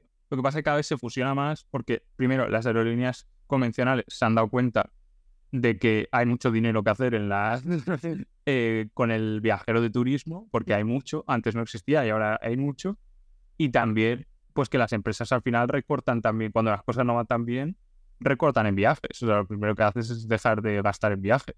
Claro, es, cuando es un lujo, eso Claro, si puedes evitarte el viaje, pues tener una reunión por Teams, pues vas a hacerla. Oh, ya ves, eso habrá tenido que joder un montón el tema de Zoom, como estamos ahora mismo, te habrá tenido que joder un montón. Claro, todo eso, o sea, al final todo eso ha ido modernizando y claro, ya el viaje de negocio a veces no, no, no tiene tanto sentido, no tiene tanto sentido gastarse mucho dinero para eso. tiene que ser algo con haber mucho dinero para que haya mucha confianza, ¿no? El tema, porque si no lo haces por una videollamada y ya está. Claro, o sea, tiene que ser algo que sea muy necesario, si no, ¿para qué me voy a gastar el dinero? Al final, desde el punto de, empresa, eh, de, de, vista de la empresa, que vayas ahí tiene que ser una inversión, si no, no, no tiene e, sentido. Exactamente, exactamente. Entonces se han dado cuenta de que hay tanto, tanto dinero que hacer en, en la parte de turismo que están un poco hibridándose entre lo que era antiguamente, cogiendo algunas cosas de, de, la estrategia de, del low cost. Sí, como, ¿como qué? Como, por ejemplo, han reducido distancias de asientos casi todas, sobre todo en el corto radio. ¿eh? En el largo radio, el low cost no funciona porque los costes son demasiado grandes por eso Ryanair no vuela de aquí a, Estados, Unidos, claro. los costes son tan grandes que no, no, ese modelo es difícil de implementar. Pero en el corto radio, todas las empresas han sacado, por ejemplo, esta Iberia Express. Ya ves, sí. Eh, esta Air Nostrum, todas, las, eh, todas las aerolíneas de bandera han sacado una versión regional, que al final regional quiere decir low cost. Exactamente de hecho, intentan aplicar esas características, ¿no? De cobrarte por todo, de poner asientos más pequeños. Vi, que como Ryanair quería meter en los aviones como asientos en los que tú te tendrías que ir de pie. Sí, sí, sí. Era una, bueno, a ver. ¿Se ha hecho una prueba o algo? Lo que pasa es que hay en convenciones de estas de aeronáutica se suelen poner algunos proyectos de tipos de, de, configuraciones de asientos como más óptimas para pues optimizar el espacio o la comodidad o lo que sea. Y esas ideas salieron y lo que pasa es que al CEO de Ryanair le gusta mucho el espectáculo. Vale, tío es un tío curioso. es un tío. Entonces siempre que, puede, siempre que puede aprovecha, siempre que puede aprovecha y además que sabe que le dan publicidad gratis. Entonces, lo de lo, lo de cobrar por ir al baño, lo mismo, ¿sabes? Tío, ya ves. sí, sí, pues me lo pensaría, ¿sabes? Y que en realidad, ¿sabes? No tiene sentido, pero pero él ya se hizo noticia en todos sitios. Ya, que Es un poco la estrategia que usan en por ir al baño, claro. Y al final es lo que usan un poco en TikTok, ¿no? El decir burradas para hacerse viral. Pues el, el tío aplica un poco esa, esa filosofía de, decir burradas para que se haga eco de... Donald claro. Trump decía burradas para hacerse famoso, pero luego no hizo nada. Sí, exactamente. Al final es la estrategia. Al final es la estrategia. Y hablando un poquito ya de avión como tal, o sea, un avión, ¿cómo se propulsa? ¿Cómo llega a levantar? O sea, sé que hay un efecto en las alas, ¿no? Y entonces como que le pulsa para arriba. A ver, o sea, básicamente hay como los ejes del avión son para, o sea, en 2D, digamos, son para arriba, para abajo, para adelante y para atrás.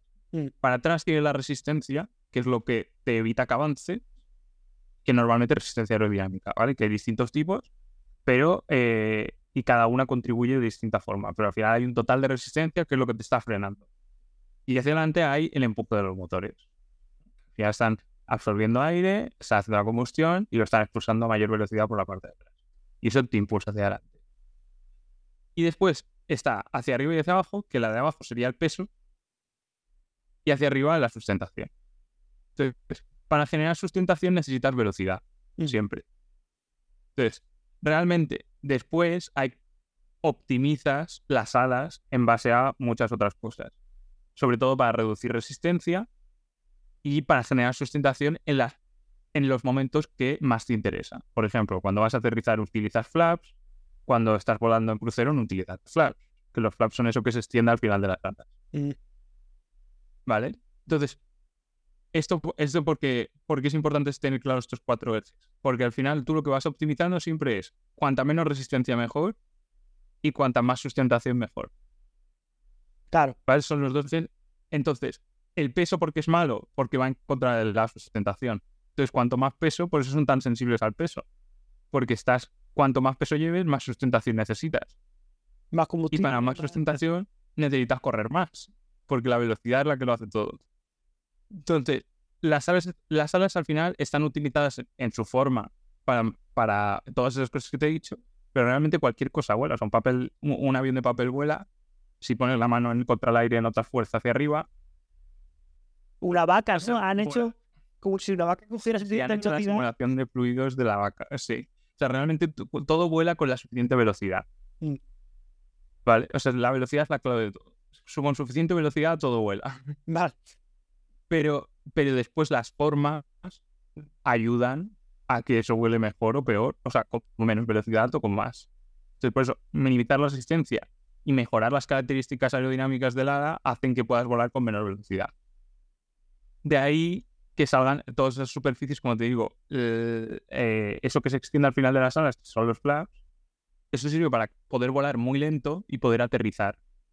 Entonces, tú extiendes eso, generas más superficie y es como si en vez de tu mano midiese lo que mide, midiese un, un palmo más.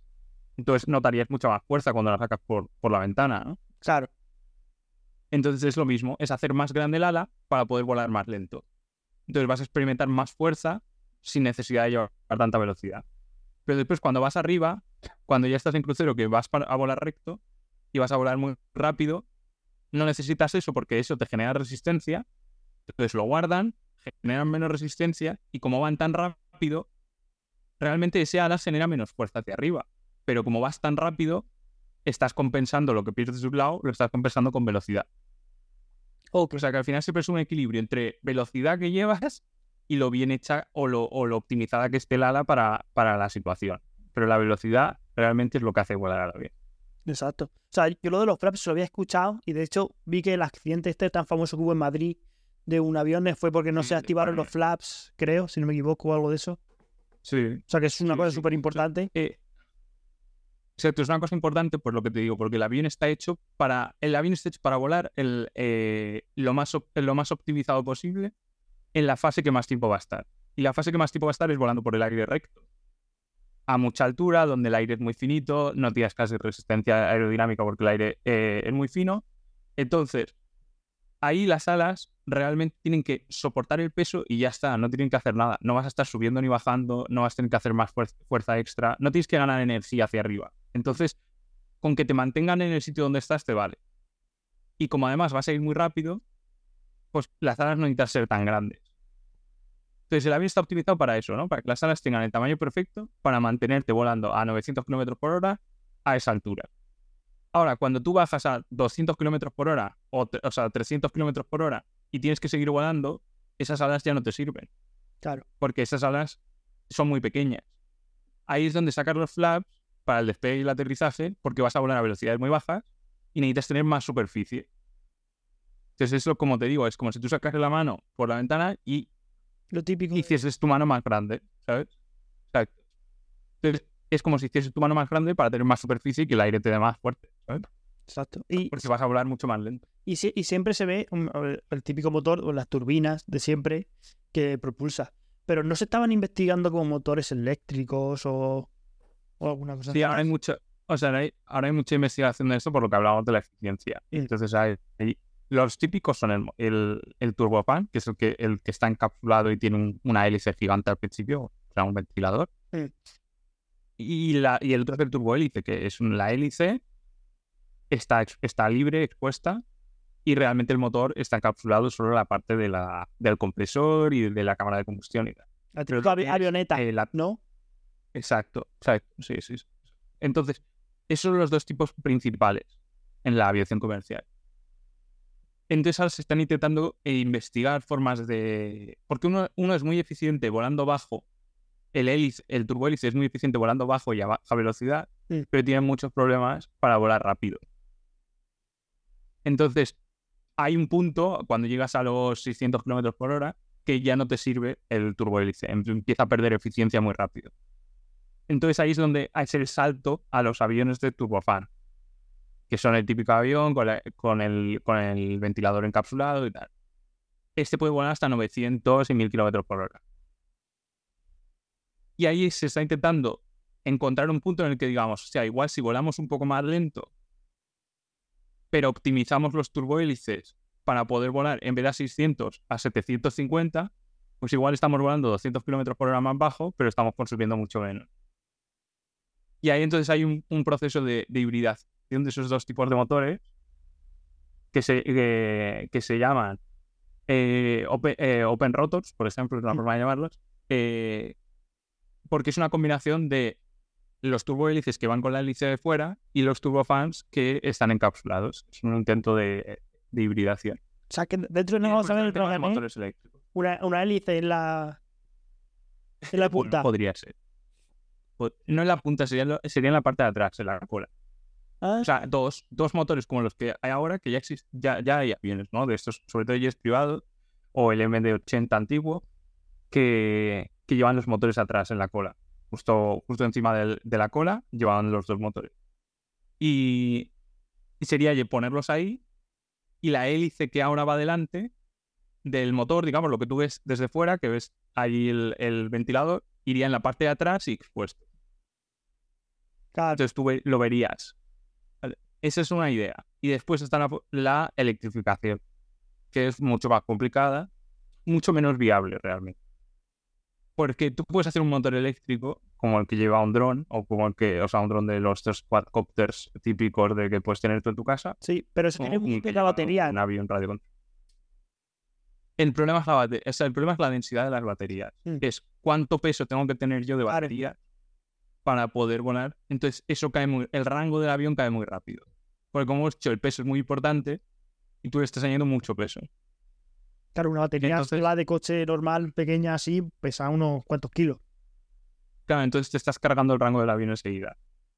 Entonces, lo que podría ser es que se utilice para, que es para lo que más se está intentando, es vuelos regionales, que sean muy pequeñitos, en países donde, donde están muy desconectados, por ejemplo, en Suecia y tal, que tienen muchos aeropuertos, por, las distancias son cortas, pero como, como las carreteras son difíciles de construir, está todo como muy separado, aunque realmente las distancias son cortas.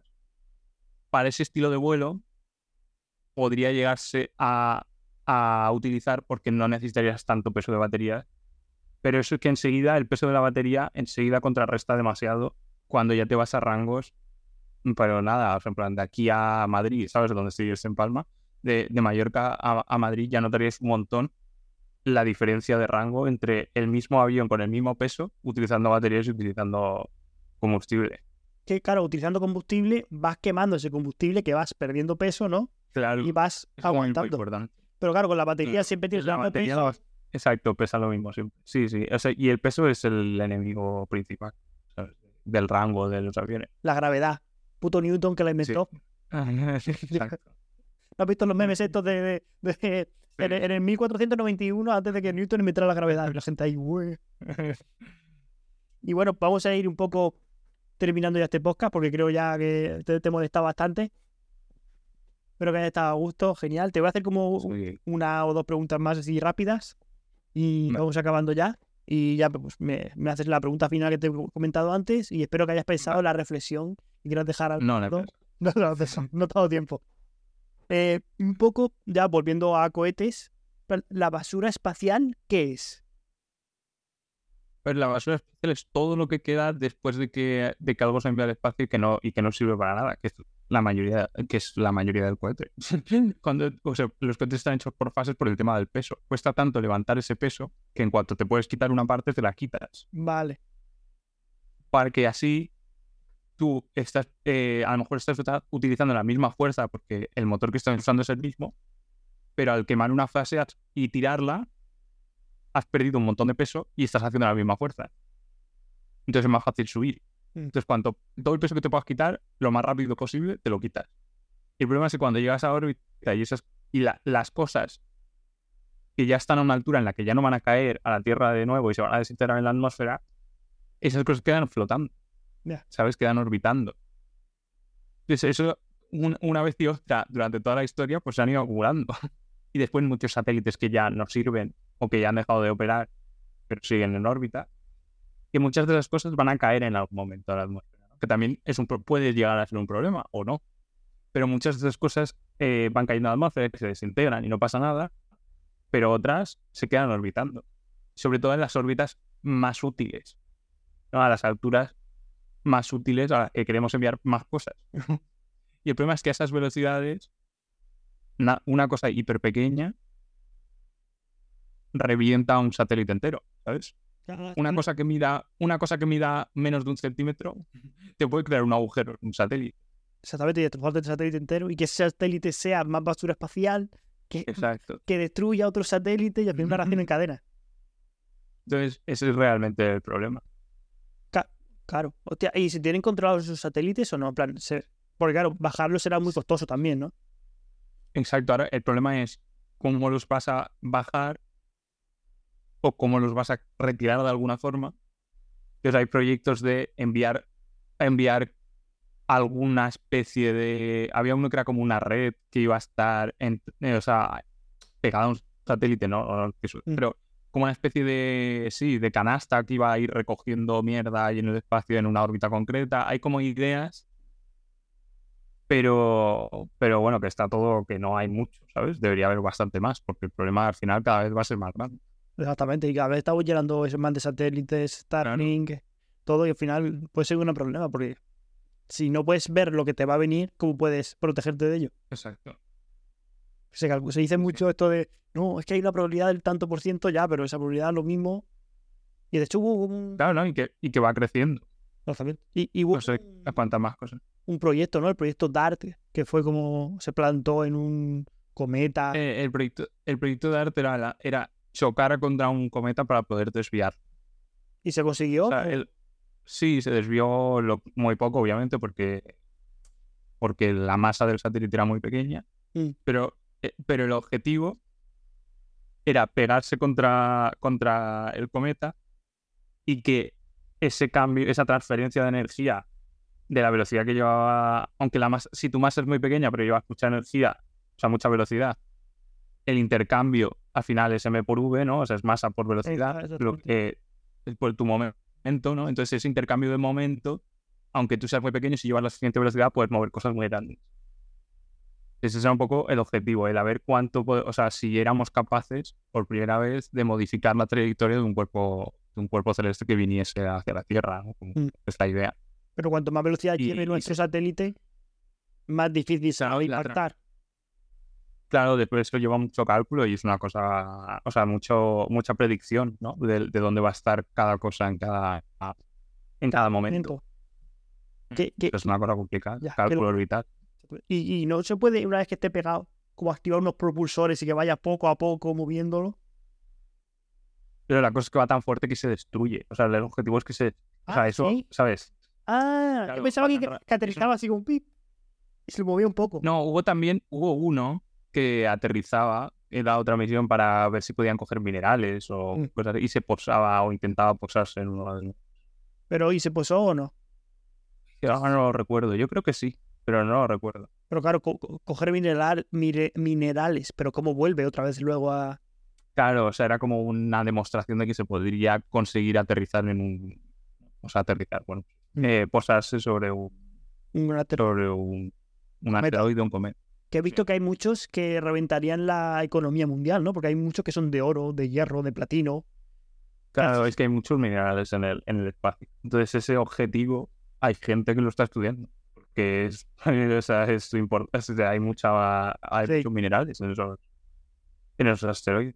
Pero que si un cometa que pasó eh, de oro, creo que era, lo repartieras entre todo el mundo, todo, todo el mundo tenía como 3.000 euros solo en... o 30.000 euros solo en Claro, oro. ese, lo que pasa es que, claro, es que realmente los valores de las cosas que le damos aquí es en base a la cantidad que hay aquí. Pero si de repente ahora llega, ahora llega un montón de cantidad que tú no tenías en cuenta, o sea, que no pensabas que existía, pues el valor cambia totalmente. Exactamente. Claro, porque ah, y si toda la economía va en base de oro y de golpe hay un excedente de oro por todos lados, Claro. no sé si claro, con- claro. conoces el, el príncipe este de Mali que fue hasta la, la Meca para hacer una peregrinación, que era el, hombre más rico de la historia, y fue tirando oro por el camino, y como que hubo una super Ah, no. crisis porque entonces el oro dejó de valer nada sí. en esa zona. Pues se pasa- sa- pasaría exactamente lo mismo. sabía. pero- Claro, claro, al final es que eso se basa en la, en, en la oferta que hay eh, de oro. Y entonces, si de repente la oferta es gigante, pues el oro ya no vale lo que lo- como lo conocemos. ¿no? Exactamente. Y la última pregunta que te voy a hacer es el tema de los astronautas. Bueno, o sea, una vez que estás en el espacio mucho tiempo, ¿qué efectos tiene ese estar en, la- eh, en el espacio para una vida humana?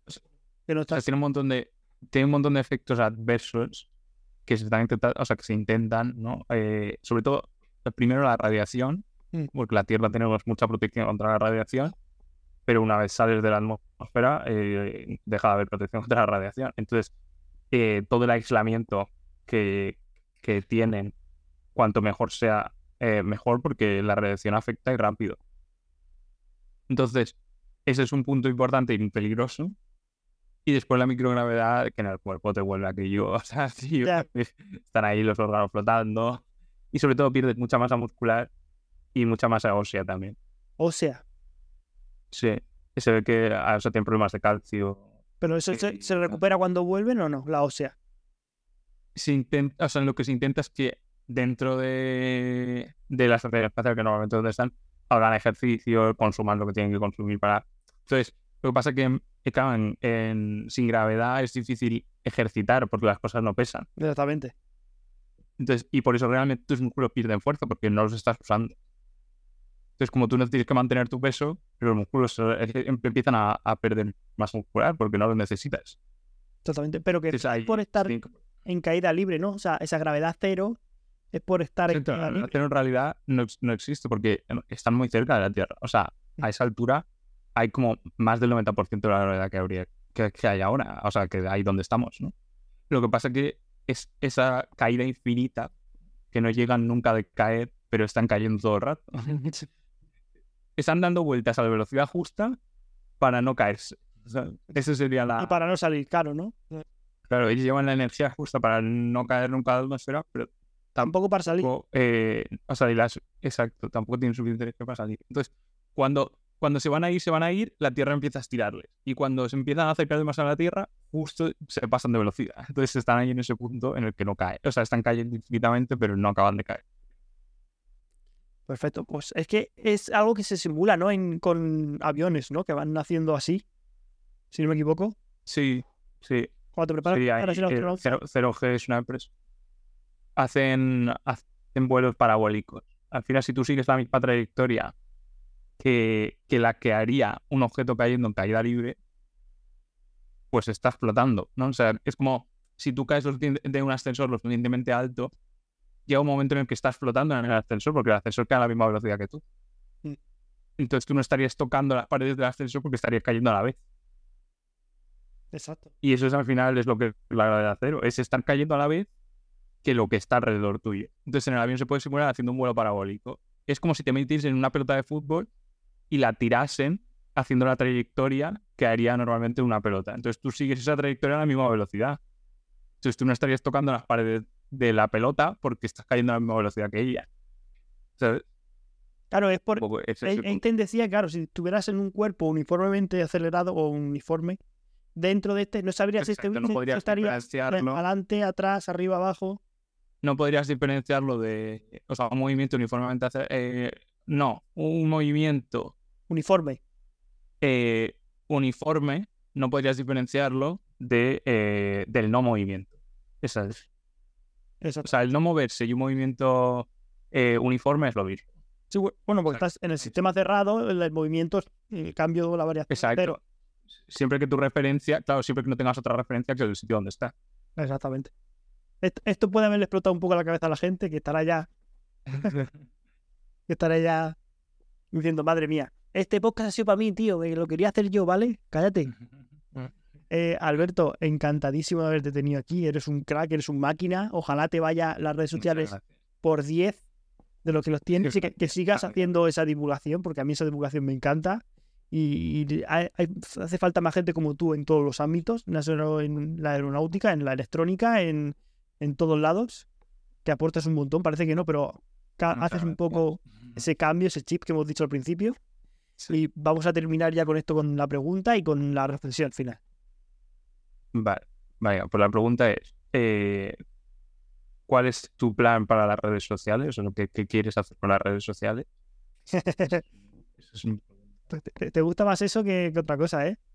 Hemos hablado un poquito... Pues es que ahora mismo no lo sé, o sea, como plan como tal, tengo otros planes alejados de las redes sociales. Porque que las redes sociales es como te has creado tu marca personal, ¿sabes? Tú eres el del ingeniero, yo soy el del podcast. Mm. ¿Sabes? O sea, es como eso, entonces, tener tu marca personal. Yo es que prefiero. Últimamente estoy. Antes, cuando empecé, digo, sí, voy a hacer una estrategia de marca personal. Ahora mismo lo estoy disfrutando, ya está. Porque si no hubiera empezado esto, lo mismo no hubiéramos hablado nunca en la vida. ¿Sabes? Claro, porque al final, es, yo siempre lo digo, lo más guay que tiene esto son las experiencias que no tendrías si no fuese por es que haces esto. Exactamente. Y al igual que he hablado contigo, he hablado con otra gente de no sé cuánto, he hablado con gente por Instagram que digo, pero ¿qué hago hablando con esta gente? ¿Qué es esto? O gente que me ha comentado en, claro. en TikTok. ¿Qué es, ¿Qué es eso? La gente que estuvo en la velada me comentó en TikTok y demás, y hay otras colaboraciones que se han llevado a cabo. Por, ¿sabes? Eso, sí. que, que, al final es eso, que son las experiencias que te da esto que no, te los da, que no las tendrías si no fuera porque haces esto. Exactamente. también quiero llevarme un poco, aparte de este podcast, me gustaría pues hacer mi contenido de viajes o de blogger, de curiosidad y tal, pero eso es otra, como otra cosa. ¿Y, tú, ¿Y tú qué vas a hacer? No, yo, bueno, eh, me tengo que poner con los vídeos largos, tío, mi siguiente. Sí, tío. Es que yo digo, vi en YouTube que tienes mucho público de, de shorts, pero de TikTok como que no. O sea, yo veo tu, tu vídeo editado de TikTok y digo, copón, vaya crack. Luego lo veo en, en vídeo largo y digo, mmm, este no te lo has tomado con tanto cariño, ¿eh? Este ya no... Claro, no, o sea, tengo unos que son muy antiguos, o sea, que deben tener un año y medio así de cuando empecé y que intenté hacer alguno, pero ya no me he puesto más. Eso no me tengo que Lo que pasa es que lleva mucho más tiempo. Ya pero como que está como cocina a fuego lento, ¿sabes? Entonces el vídeo largo es como... Sí, es, mi plan es hacer algo, o sea, empezar con eso. O sea, eso es lo siguiente que tengo. Tengo, mm, eh, luego si quieres hablarme y tengo contacto, si no te lo quieres editar tú, tengo como contactos de gente que te lo edita y demás, crema. O sea, luego, luego hablamos. Ah, vale. seguimos en contacto. Y bueno, Alberto, pues... Eh, Ahora ya la reflexión. La reflexión final. Tan, tan, tan. Es genial. Eh...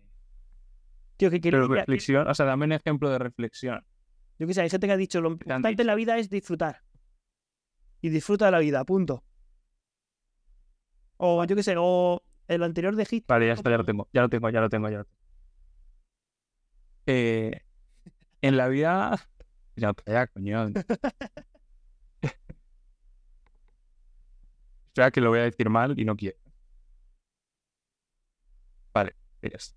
En la vida no hay que dejar de ser curioso. Eso es. Ole, me gusta mucho esa. Bueno, Alberto, muchas gracias por venir. Eres un crack, un máquina. Gracias por la invitación. Te seguiremos viendo. O sea, y pues nada, muchas gracias por venir. Eh, estás invitado otra vez cuando quieras venir a entregar lo que quieras. Ajá. Si tienes cualquier duda, ya sabes, pregúntame, seguimos en contacto. Y muchas gracias a vosotros por llegar hasta aquí. Si has llegado hasta aquí, te quiero. Así que nada. Adiós. Nos vemos.